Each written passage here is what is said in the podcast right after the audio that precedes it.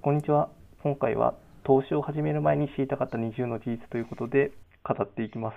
えー20個あるんですが、1つ目は、短期売買は手数料が重荷になる。はい。ということで、ミチさん、これはどういうことですかね？あ、これ結構投資を始めた頃は短期売買を何回もやって、まあ、1個の銘柄を買ったら、まあ、1週間とか3日とかしたら売って、まあ、値動きを見ながら売買してたんですけど、結局それで5年ぐらい投資をしてもやっぱり勝てなくて、まあ、やっぱりその原因は、まあ、よく言われることなんですけど、売買するたびに手数料かかるので、まあそれが重荷になってくるので、まあ、それがないということで、長期投資の方が有利っていうのは、まあ、この一番ですね。結構昔の話っすよね。で、今は手数料かからなかったりする、あの、証券会社、プランによっては。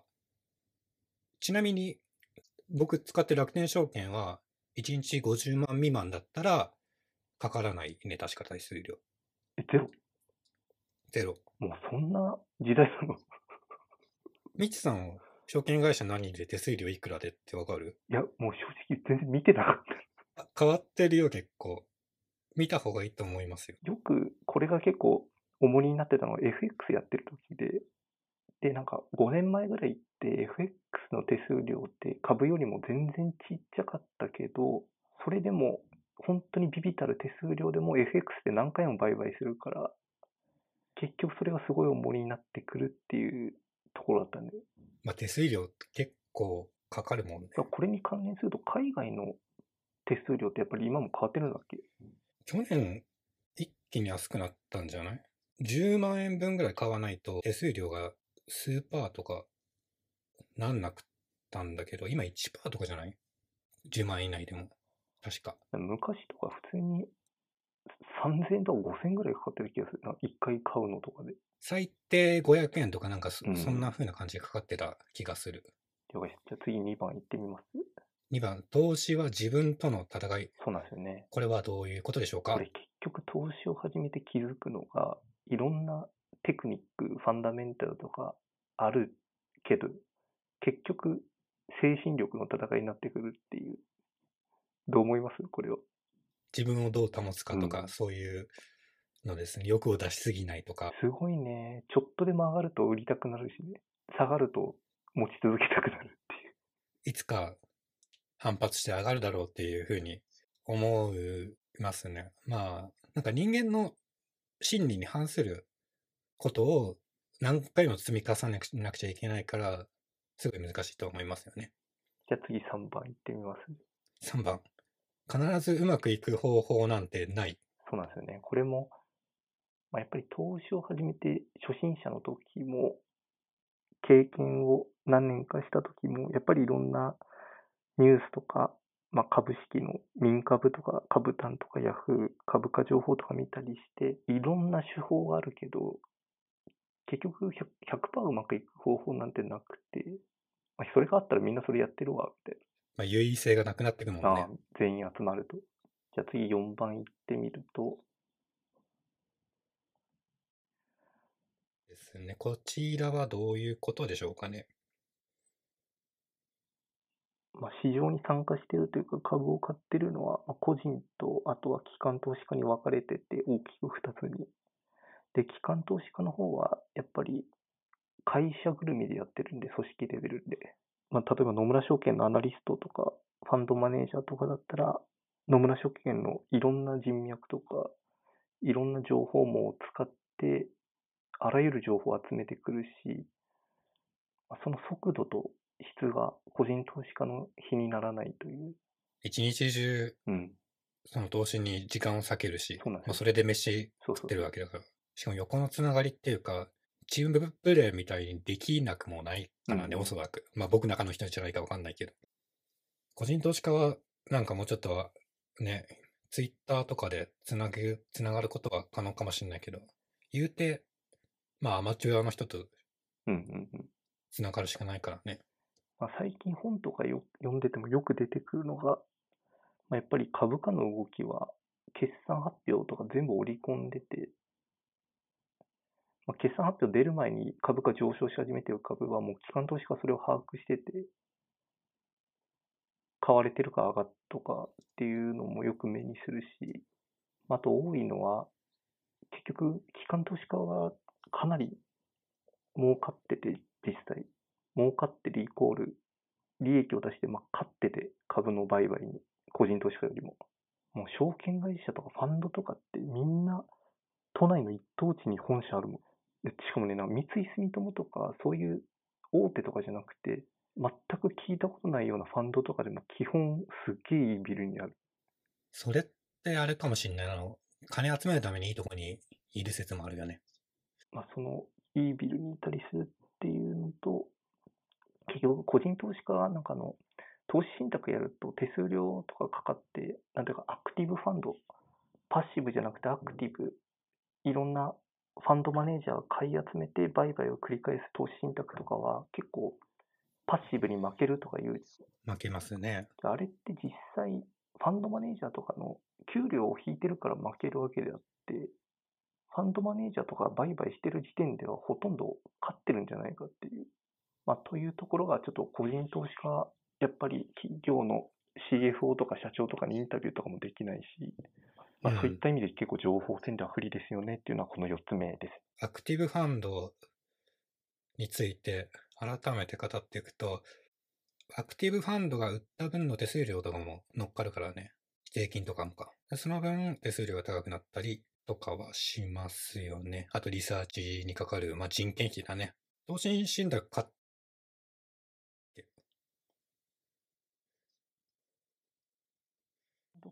か、イレコとか、イレコじゃないか。イレコじゃないよ。なんかあの、企業型年金のやつとか、確定拠出年金とかっていうのはあるけど、個人的に買ったことないな。買い、買わないんだ。100円とかからでも買えますからね、今。で、分散投資もできるという。あ、けど ETF は買ったことあるけど。ああ、ETF ね。上場してるやつですね。まあ、あれもほとんど株みたいなもんだからね。ETF も手数料かかりますよね。パッシブファンドはかなり低いはず。まあ、投資信託も一緒かもしれないけど、パッシブは。安いとこだと0.1%とかかな？切るぐらい。1000円で9円とか ?1000 円持ってたとして1年間で9円とか。じゃあ5番目いってもらって、え FX は難しいとありますが、まあこれ言葉の通りだと思うんですが、一応お願いします。まあ、やっぱりすごい感じるのは、FX は影響を受ける材料が多すぎて、異常に多いからもう調べきれないっていうのが FX の難しさをすごい感じます。あとやったことないんだっけ？ったことないです。もうそのまさに、それがもうちょっと、もうギャンブルにしかならないなっていう感覚はありまして、はい。賢明だと思う、それは。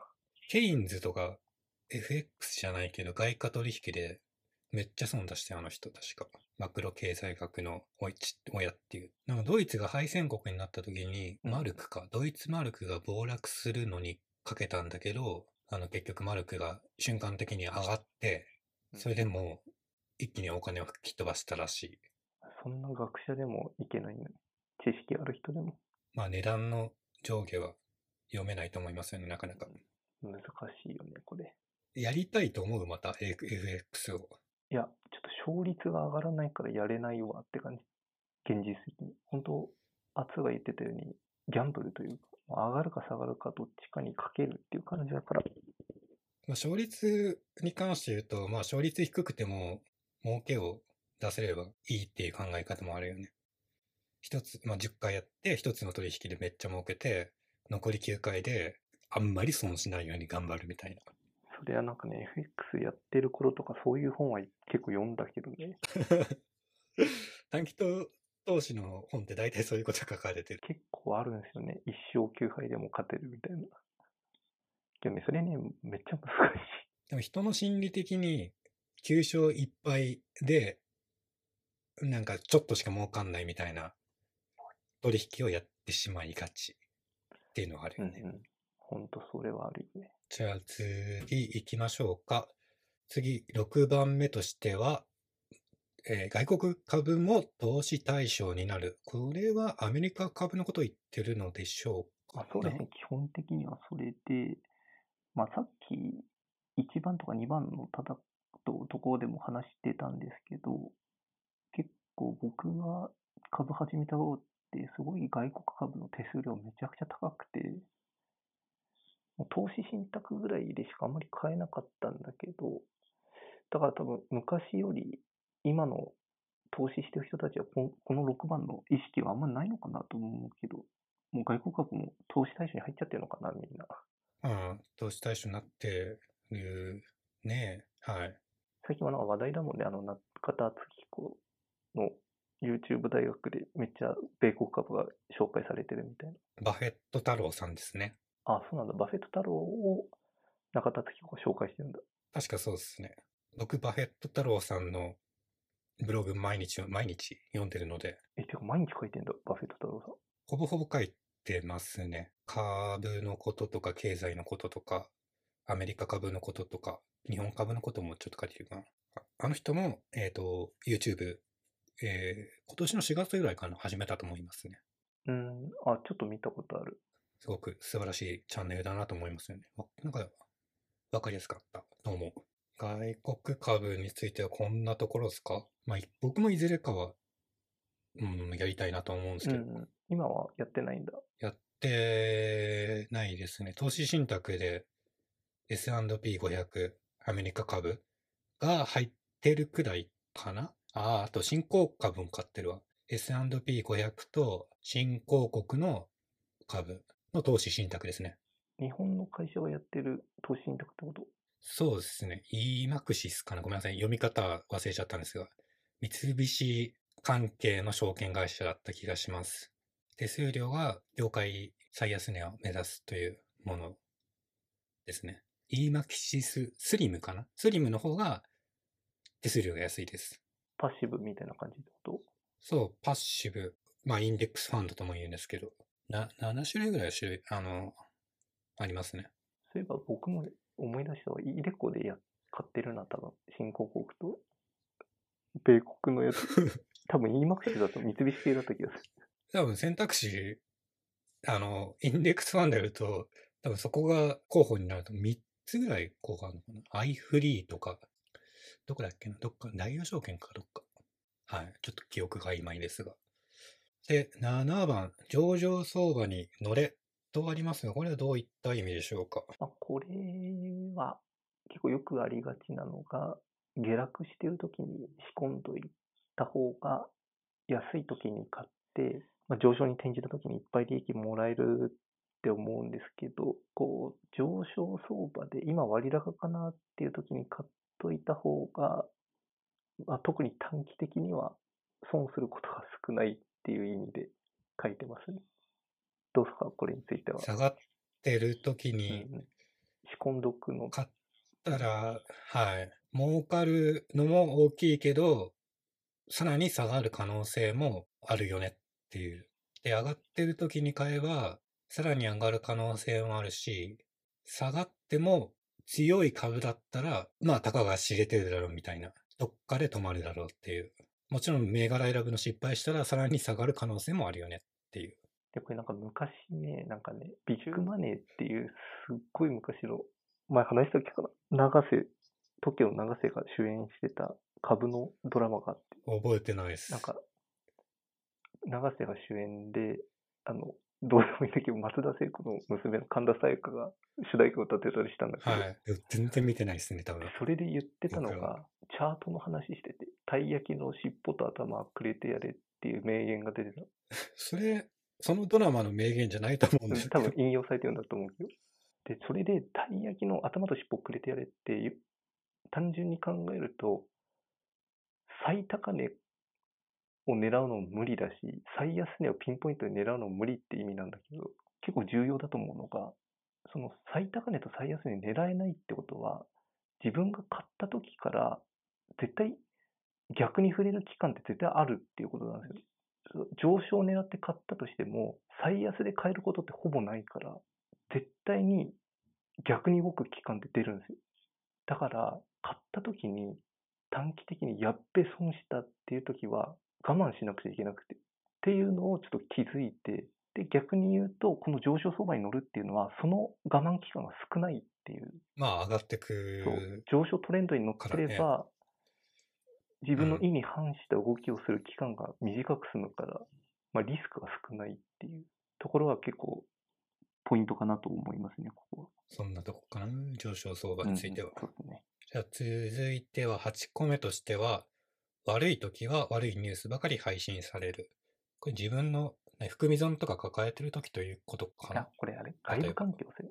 悪いニュース、例えばコロナとか、結局今ってコロナから市場全体が復活してきて、すごい株上がってるけど、結局3月とかの厳しい時に仕込もうと思ってる人って、ぜ絶対悪いニュースしか出てないんですよね、そういう時って。で、株が上がり始めるとみんな手のひら返しで、もうバンバン上がるよみたいな。だ悪い時に仕込んだり、いい時に次の下落を予測して手締まうっていうのはもう、ただニュース見てるだけじゃできないっていうのが8番です。確かに悪いニュースに見ちゃうとなかなか怖くて買いに行けないですね。で実際3月とかの時に電話したりしてる時もネガ、ネガティブな要素しかなかったよね。そうですね。僕4月の頭に日経平均の下落にかける ETF。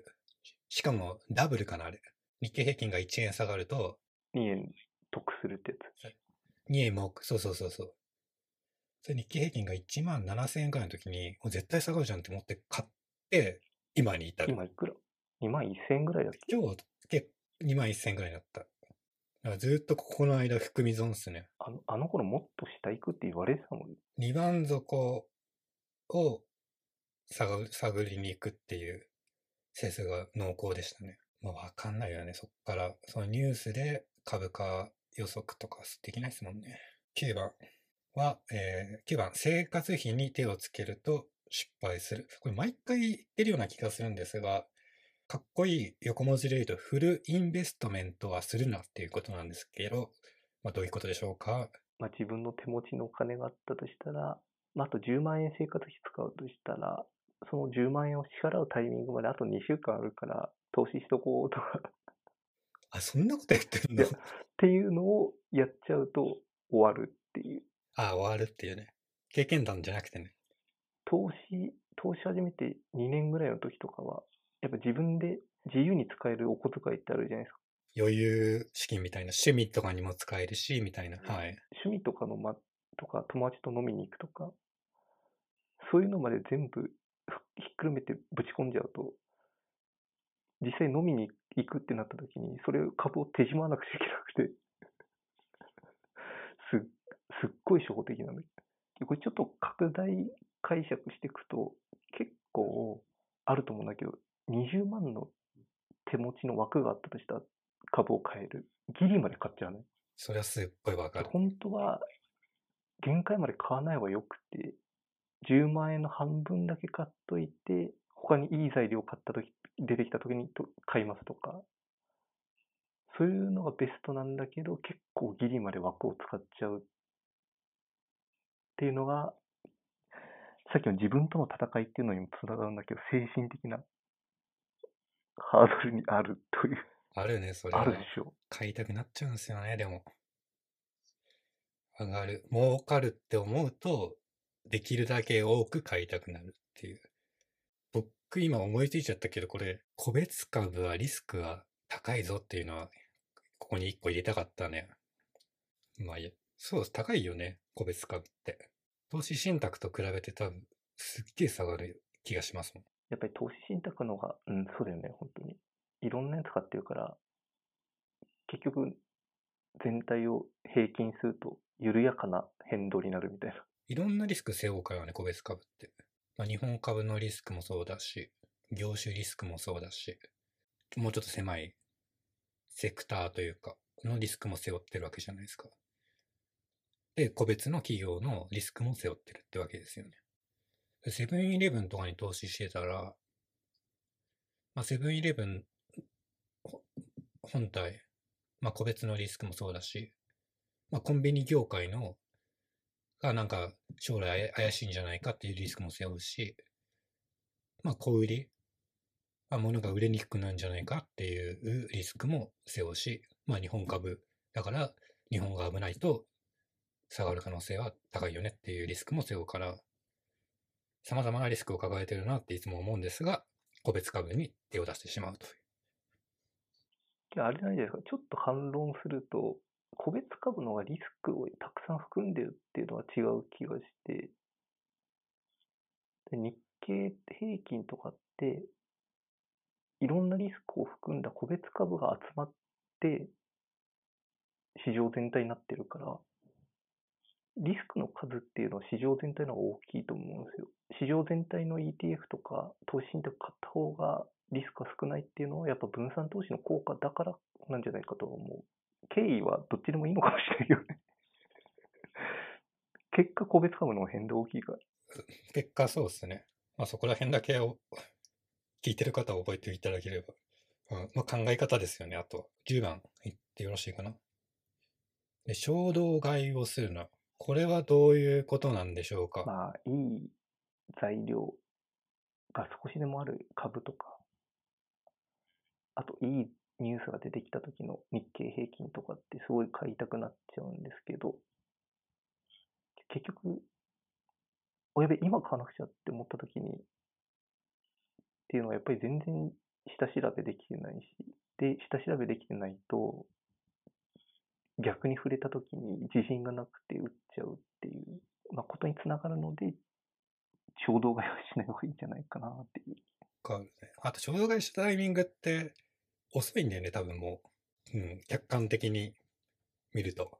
うん。いいニュースが出たりとか、業績が良くなったりとか、まあ、株価が上がったりみたいな時って、それに反応した時点で、なんかもうちょっと負けの始まりというか、じゃあ次11いきます？と、11番、損失に惑わされるな。損失をコントロールしろ。これはどういったことですかね？まあなんかそのまんまっちゃそのまんまなんですけど、投資で、まあ、損失をコントロールできれば多分一番強いというか、っていうふうに個人的には考えてまして。コントロールできないじゃないですか、普通に。ううまいこと損切り等を使ってしっかりと損失を確定させてコントロールする。っていうのが一つ大事かなって思って、あと損失に惑わされなっていうのは、まあ、損を出した瞬間って、なんかわけわかんない行動を取ってしまうんですよね。後で振り返ってみるとね。まあ多分心理学的に言うと、その損失を取り戻そうとして、より高いリスクを背負いたくなるんだって、損失を抱えた投資家とかって。うん。そうだよね。行動経済学とか心理学とか結構ね、大事ですよね。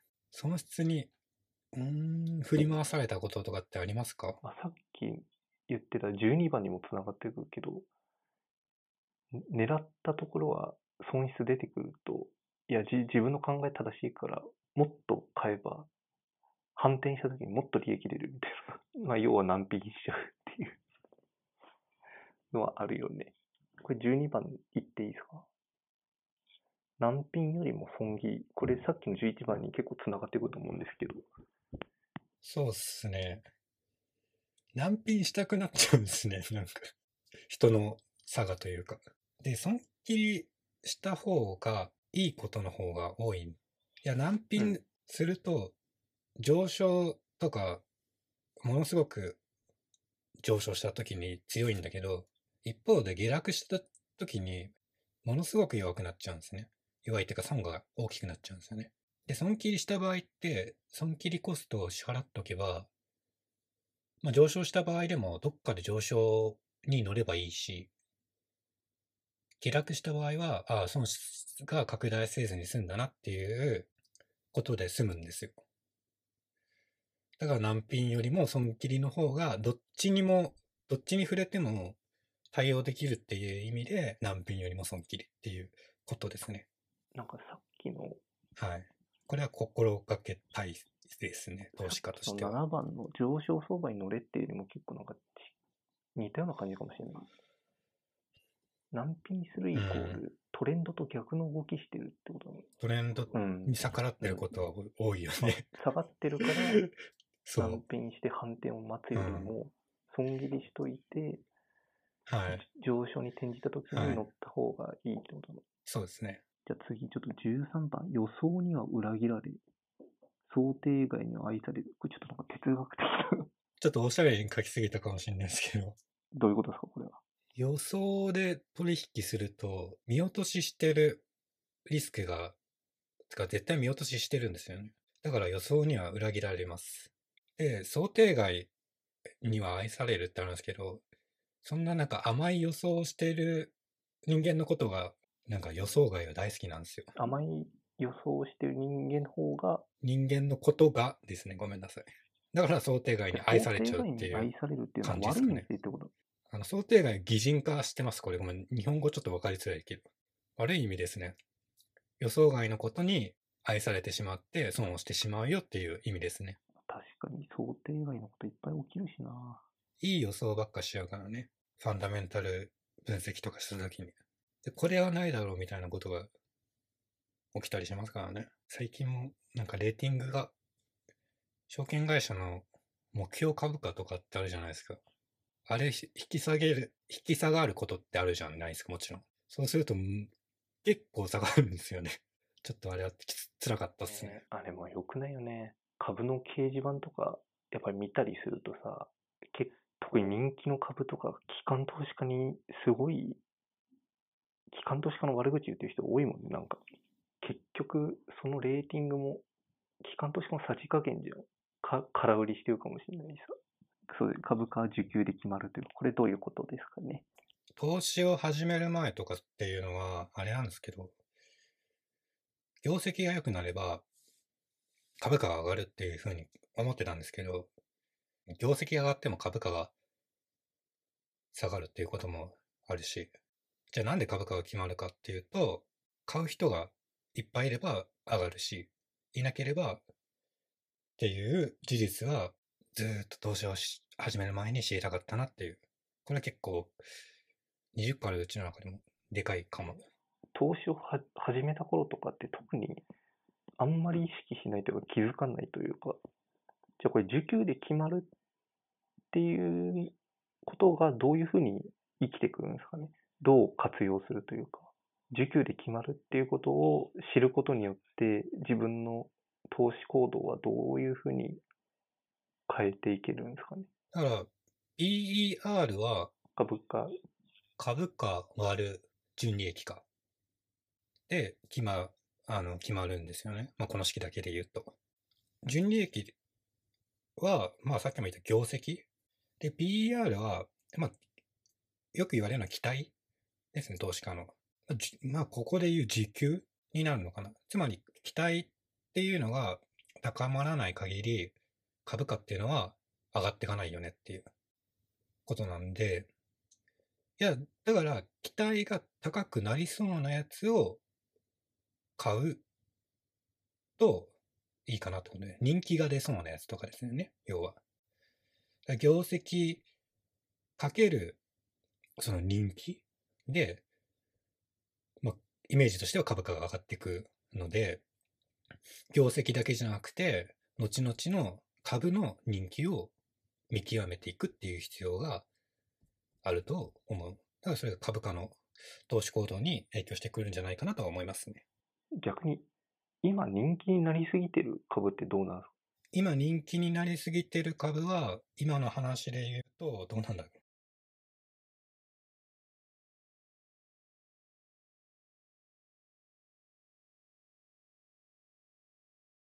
まあ長期、すごい長い期間で見れば、業績に株価を紐づいていくというか、一致していくんで、まあ、PER が、期待が高くなりすぎると、まあどっちかだよね。業績が追いついていくか、えっ、と、期待が下がるかで、株価が落ち着いていくっていうことですかね。まあ高い PER が下がっていくっていう感じですかね。確かにこの式は結構わかりやすいです。あイメージしやすかった。じゃあ次、株価は正しい？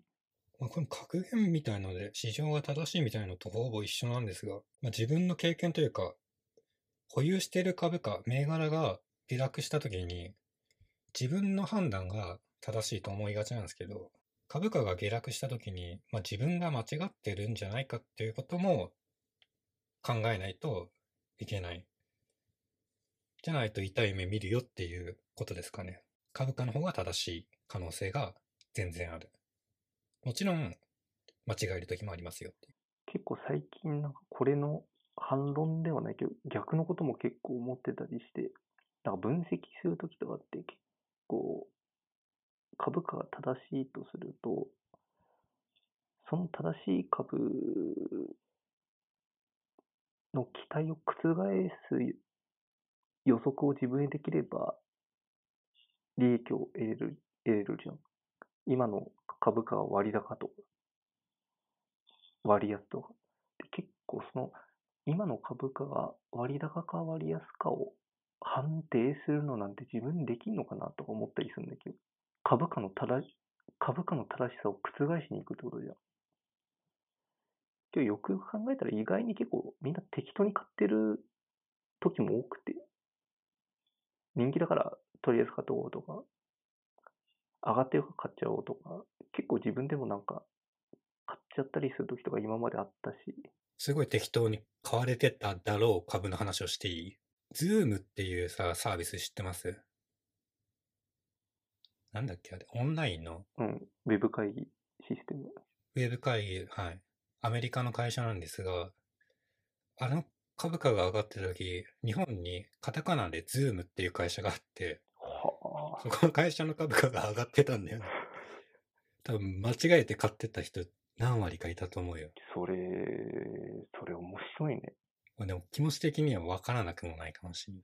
うん。あんまり、日本支社なのかみうたいな。ん、日本法人みたいな。うん。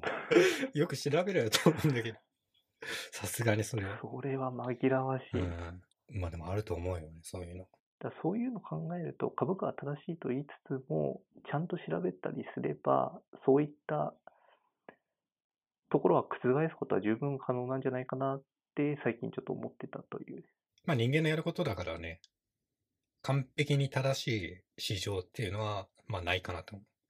正しさの、まあ度合いが、日によってとか、市場の気分によって変化するから、自分の方が正しいっていう時ももちろんあると思います。まあそのためには、なんか正しい分析をしっかりしたりっていうのが大事だよね。根拠持ったりとかっていう。じゃあ次、ちょっと10 16番で、はい。テクニカルを侮るな。まあ、テクニカルは侮るなそのままなんですが、もともと投資をしようかなって思ったきっかけっていうのは、勝ち筋というか、業績分析を正しくすれば、まあ、バフェット、ウォーレン・バフェット、アメリカの投資家のように、儲かるのではって思ってて、でもそれでも、買ってから下がるっていう瞬間がすごく多くて、株を。で、まあ、テクニカルというか、移動平均線かな、まあ、具体的に言うと。について学んでから、あそういうことだったのかなって、後々なんで下がったのかなっていうのが分かったっていうところで。そう、まあ、株価に、いわゆるトレンドっていうものが存在して、上がり続ける株は上がり続ける可能性が高いし、下がり続ければ下がるっていう可能性が高いよっていうことなんですけど、まあ、上がるか下がるか、うん、トレンドを把握するために、まあ、テクニカルが結構重要ってこと？そうですね。テクニカルが重要。だから、トレンドを把握するのにテクニカル以外、うーん、まあないんじゃないかなと思うんだけど。テクニカルで結構重要視されるのって、ポイントとなるのってトレンド？それともトレンド？イコール売買タイミングってこと？なの、まあ、トレンドを見て、今売買していいタイミングなのか、悪いタイミングなのかっていうのを把握するってこと？ま簡単に言うと移動平均線の上にあったら、株価があったら上昇トレンドだから買いだよねとか。まああと、上がるか下がるか50%、50%じゃないですか。うん、例えば上昇トレンドにある場合は51%上がる確率、下がる確率49%みたいな感じな。るほど、なるほど。上がるか下がるかのそのかかけで、その差は大きいよねって1%とか。でもその確率はすごい大事だね。1%とか、だから上手い人だと多分もうちょっと何パーセントとか確率が上がってくるんだと思うんですけど、で大まかに言ってそこで、えー、1%でもなんか上がる手がかりというか、つかめてるとだいぶ違いますよね。じゃあ次、ちょっと17番。マクロ経済学を勉強し直せ。はい。マクロ経済学とか、まあ経済学勉強してた人間なんですが、株やるときとかって、投資家の人ってあんまりマクロ経済学知らなくないですか？うんで僕も知らないですね。知らない、知って、でし知ってるという、言える、自信持って言えるレベルではないです。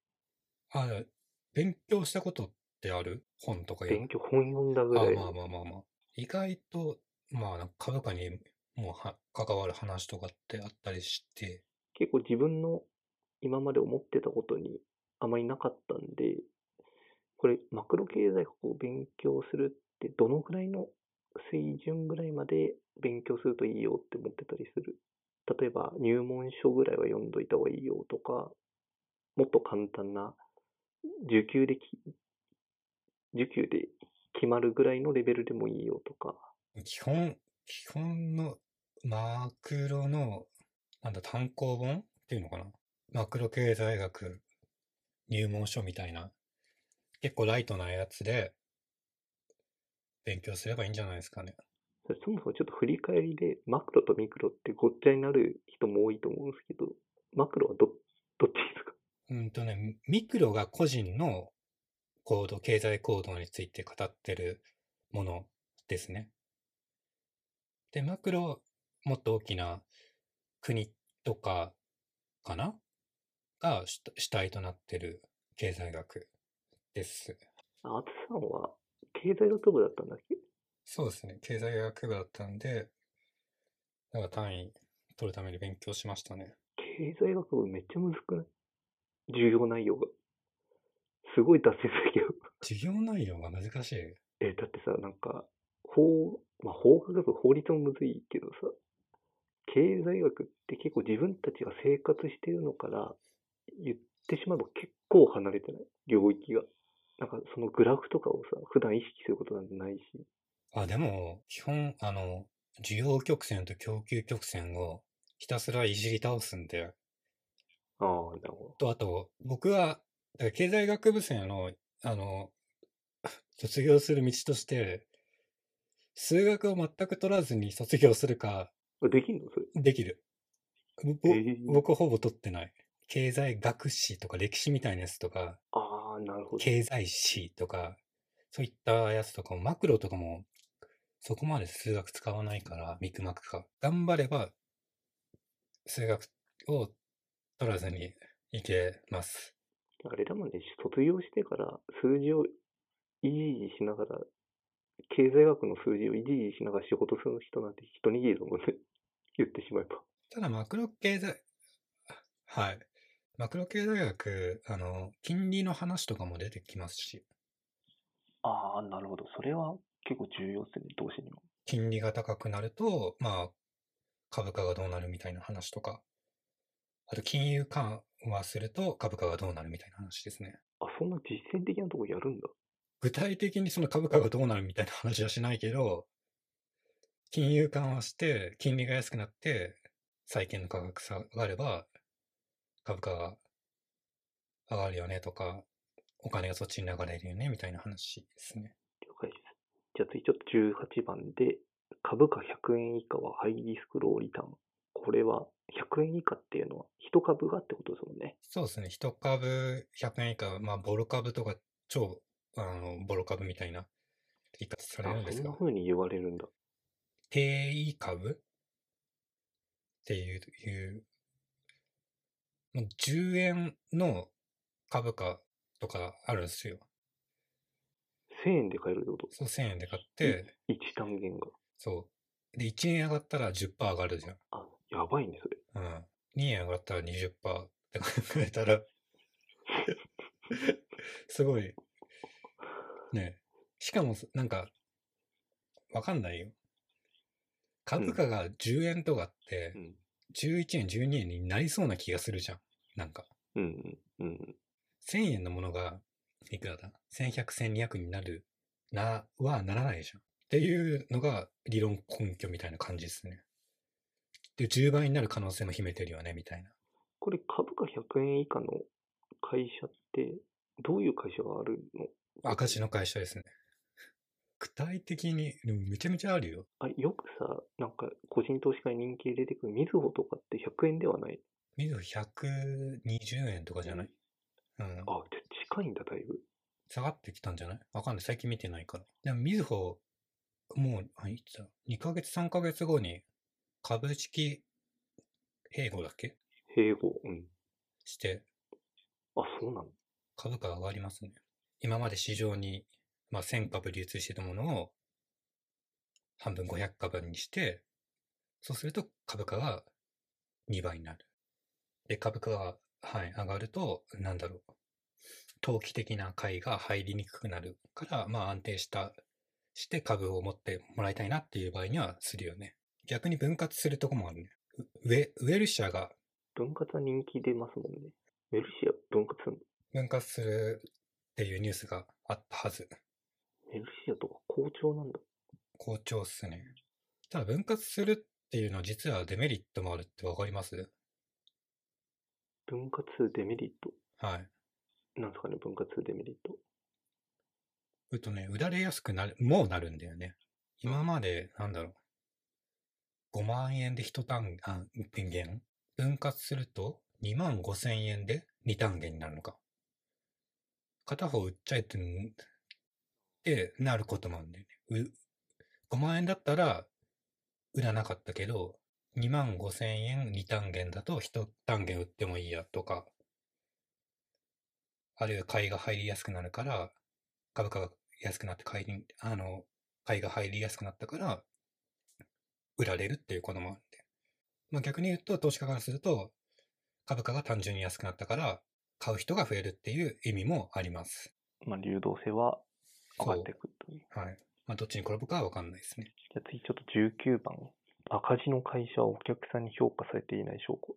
これは結構むず、なんか賛否が分かれそうなところかもしれないですけど、どうですか？厚さの考えは。業種によると思うけど、でも究極、値段に乗せればいいじゃんって話になるんですよね。た単価。単価を高くすれば、商品の単価を高くすれば赤字が解消できるんだよね。いやこれ結構あれじゃない？賛賛否両論あると思うよ、これ。ああ、そう？どんな？ほとんど、多分9割方の会社はこれ当てはまると思うけど、まあ、メルカリのような、今は売り上げを拡大して、シェアを拡大することに注力して、赤字を許容する成長株は、これ当てはまらないんじゃないかなっていうのはあると思うけど。でももう赤字の会社はもうその癖がついてるから、稼ぐ以上に使う癖がついてるわけだから。で意図的に投資を、投資をしてる会社結構多いけどな、これ。特に IT ベンチャーとか、サンサンとか、名刺の。結構問題だなぁと思ったのが、た年収高かったりするんだよね、その会社が。俺ちょっとそこは違和感を僕は覚えたりしますね、そこは。まあ、ちょっとそこについても結構逆の考え持ってるな。年収高くしないといい人材獲得できないから成長のためにそうしてるっていうのは結構あると思うし、いい人材抱えても赤字じゃねえかっていう話でもありますけどね。もういろいろ言い方ありますけど。結局サンサン、サンサンとかメルカリって赤字だけど、あ、メルカリはアメリカしか赤字じゃないけど、赤字だけど、投資をやめればすぐ利益出るんだよ。だ成長が一段落して、ある程度シェアを取ったら、その投資をやめて、巡航速度を適正にすれば、利益が出るのは見えるから、株がどんどん上がっていくっていう。うんキャッシュ稼げ、キャッシュ稼げてるの？稼げてる稼げてる。もちろん、営業キャッシュは。ああ、じゃあいいかなっていう感じですかね。営業キャッシュ稼げてなくて、それだとちょっと、な、謎かなとは思いますけど。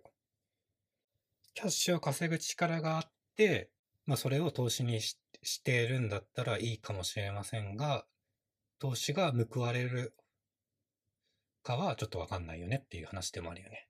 赤字の会社、まあ赤字にするインセンティブはあるんだけどね。会社って。税金払わなくていいから。まあ、アマゾンとかずっとそうだもんね。うん。で、株主からししてみたら、株主の取り分って、純利益じゃないですか。で、純利益がない、マイナスだっていうところは、ちょっとあんま投資したくはないよねって。まあ将来プラスに転じるんだ保証があるんだったらいいかもしれないけどっていう話ですよね。じゃあ次最後20、20番。自分が好きなサービスの会社に投資を。いいっすね。なんか締めとして。なんかね、投資やってるとね、おしゃれな株とかに投資したく、おしゃれってなんだろう、かっこいいサービスとか、自分が使ったこともないサービスとかって、投資したくなりたくなんないですか？いや、あんまり自分が使うベースで、ちょっと見たことなかった観点で、その観点で。例えば、例えばどんな感じですか？自分が使いもしないサービスをなんか作ってる会社とか、物を売ってる会社に投資したくなならないですか？投資したくなるってこと？投資、そうそうそうそうそう。知らないほど投資したくなる。知らないほどじゃなく、なんて言うんだろう。知らなくてもか。い圧はどうなのや、僕は自分が使ったことあるやつの方が今は投資してるけど、過去を振り返ると、そもそも自分がこれ使わねえやみたいなやつにも買っも買ったことはありますかね？結果としてどっちのが良い株価の上下と、上下変動。損益で言うと、感覚ベースで言うと、自分が本当にこのサービス好きっていう会社がやっぱ長い目で見ると伸びてる気がします。昔あれはね、アシックスとか買ったけど、好きで。あって好きだったもんね。本当にあの、レター、株主通信みたいなの送られてくるじゃないですか、アシックスから。あれの意味がよく分かってなかったぐらいなレベルで買ってたからね、アシックスの株。アシックスってすごい伸びたんじゃない？そのことから。比べると。1000ちょっとが1600円ちょっとかな。3年、4年ぐらい放置して。もうよく覚えてないけど。いや、まあ確かに自分が欲しいってことは、サービスというか事業がうまくいってるってことだもんね。あと前も話したかもしれない。カプリチョーザかな？カプリチョーザは400円が5倍ぐらいになったかな。お同じぐらい3年、4年ぐらいで。すごいね。飲食店もうすごいね。変動が。IT とか、なんだろう。テーマ株とかも、もちろん株が上昇していくんだけど、実は身近なサービスを提供してる会社に上昇株があるよねって。でもそっちの方が多分株とかやって楽しいと思うんだよね。自分が実際にサービス使ってみて、あ、これいいな。じゃあ会社について調べてみようって調べてみました。昔言ったよね。カプリ調査。わかんない。君と言った記憶は僕はないんだけど。覚えてないわ。言ったかもしんない。まあちょっと場所を言うとね、なんかいろいろ個人情報バレちゃうんだけどね。カプリ調査とか優待とかあんのかな？あ、あった、あったと思う。うん。普段行っているようなスーパーとかさ、よくよく調べてみたら上場しててすっげえ時価総額高かったとかいうのもあるもんね、なんか。ここ最近の話で言うと、そうだよね。スーパー株が多分一番上がっ、一番っていうかまあ上がってる中の一つだよね。あ、そうなんだ。上場してるところ。え、コロナでも？コロナだから、あ、そうなの？売り上げ増えてますよ。スーパー。え、外食が減るからってこと？そうそうそうそうそう。家で過ごす時間が増えるから、売り上げすすごい上がってますよ。去年、去年比何十パーとかで上がってるよ、多分、売り上げ。マジで？だからウェルシアとかも上がってんの？ウェルシアとかもあ、うん。ですごいな、なんかわかんない。だってコロナで緊急事態とかあったらそもそもスーパーにも行けなくんじゃないかとか思っちゃうじゃん。うん、でも空いてたから、まあ確かに。空いてたから。俺どっちかっていうと俺コン、コンビニの方が上がるかなと思った。ああ、すぐに近場で？そうそうそうそうそう。んそう、上がるかな。なるほどうん。最後のはちょっと面白かったですね、20番は。あんまり普段意識してないことでしたわ。タサービス、うん、とかはね、いいと思いますけどね。こんな感じで、はい、やっていきましたが、まあ、今回は以上となります。概要欄に2人の SNS のリンクを貼っていますので、そちらのフォローもお願いします。はい、今回以上となります。闘牛ベアでした。